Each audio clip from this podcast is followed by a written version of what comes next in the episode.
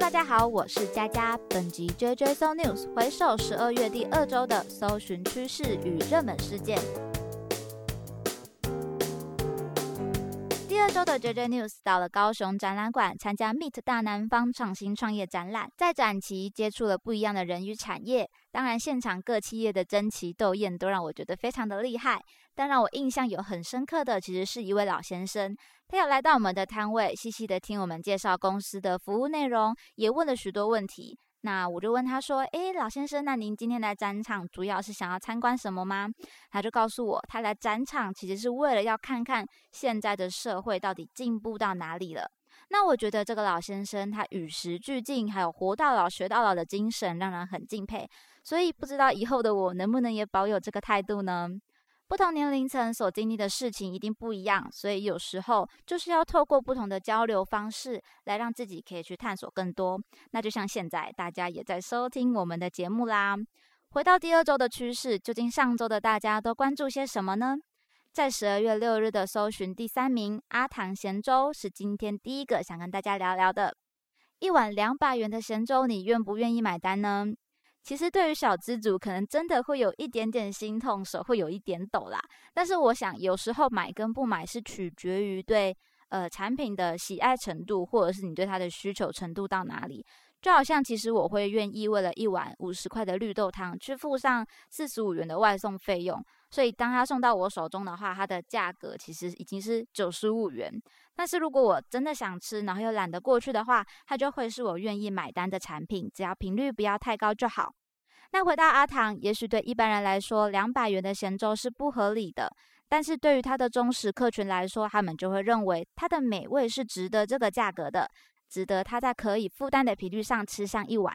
而面对涨价议题，看起来对营运不是很正向，但是同时也让阿唐找到了属于他的忠实客户。他可以选择持续经营好这个客群，来稳固一个品牌的情谊。那同样的故事带给类似的店家，就可以去思考你的忠实客群是谁呢？能不能培养出一群愿意一直支持与跟随你的受众呢？那么，同样是餐饮店家，十二月九日的搜寻排行榜第二名是兴业日本料理。登上排行榜的原因是社群实验室分析台湾各大吃到饱餐厅在三个月内的网络声量表现，而其中兴业日本料理突破重重的竞争，脱颖而出拿下了第一名。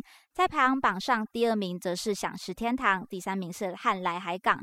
不知道这个榜上有没有大家的爱店？那我自己比较少吃吃到饱，所以可能没有办法去体会。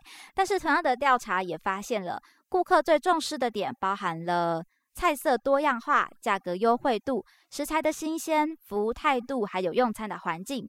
可以观察出，现在的人对多样化与品质都有比较高的期待。那毕竟是吃到饱餐厅，如果太单一，确实比较难让人有高 CP 的评价。因为我就是要去吃很多，那如果就吃的很好的话，一定是大加分的。一样的概念，对许多产业也可以去思考，属于你的客群在意的是什么呢？那本身提供的服务特色为何，能不能呼应客群的需求心理呢？那就留给大家思考啦。那么，在十二月十号、十一号接连两天都有上榜的，就是新北耶诞城演唱会。那一如预测，果然耶诞城是挤得水泄不通，甚至爆发了一些冲突。这让我有点想分享的是，大家觉得圣诞节自己最在意的是什么呢？可能是团聚，可能是给予祝福与温暖，所以其他的活动都是点缀与丰富化各位与亲友相聚的时光。所以大家还是要快快乐乐的过节喽。最后一个上周也是沸沸扬扬的议题是双北大停电。现在如果发生停电，真的是不得了，因为现代人的生活已经离不开电力了。即便是预告会发生的，都还是可能有一点抱怨，何况是无预警呢？所以说，台电面临停电的问题，迎来的赔偿议题，肯定已经是一个头两个大。不晓得未来可不可以有什么样的方式，针对这样的突发式停电，可以有更好的应变呢？因为过度依赖的问题，其实也是一种风险的承担。那么总结今天的节目，觉得好像在食品跟餐饮上面有蛮大的比例，也许就是因为年底聚会的时间越来越靠近喽，所以不管是话题还是问题，都越有可能被发现与讨论。那么本周的 JJ So News 就分享到这边，希望大家都能有所收获，一起思考与迈进吧。期待您下次继续收听，我是佳佳，大家拜拜。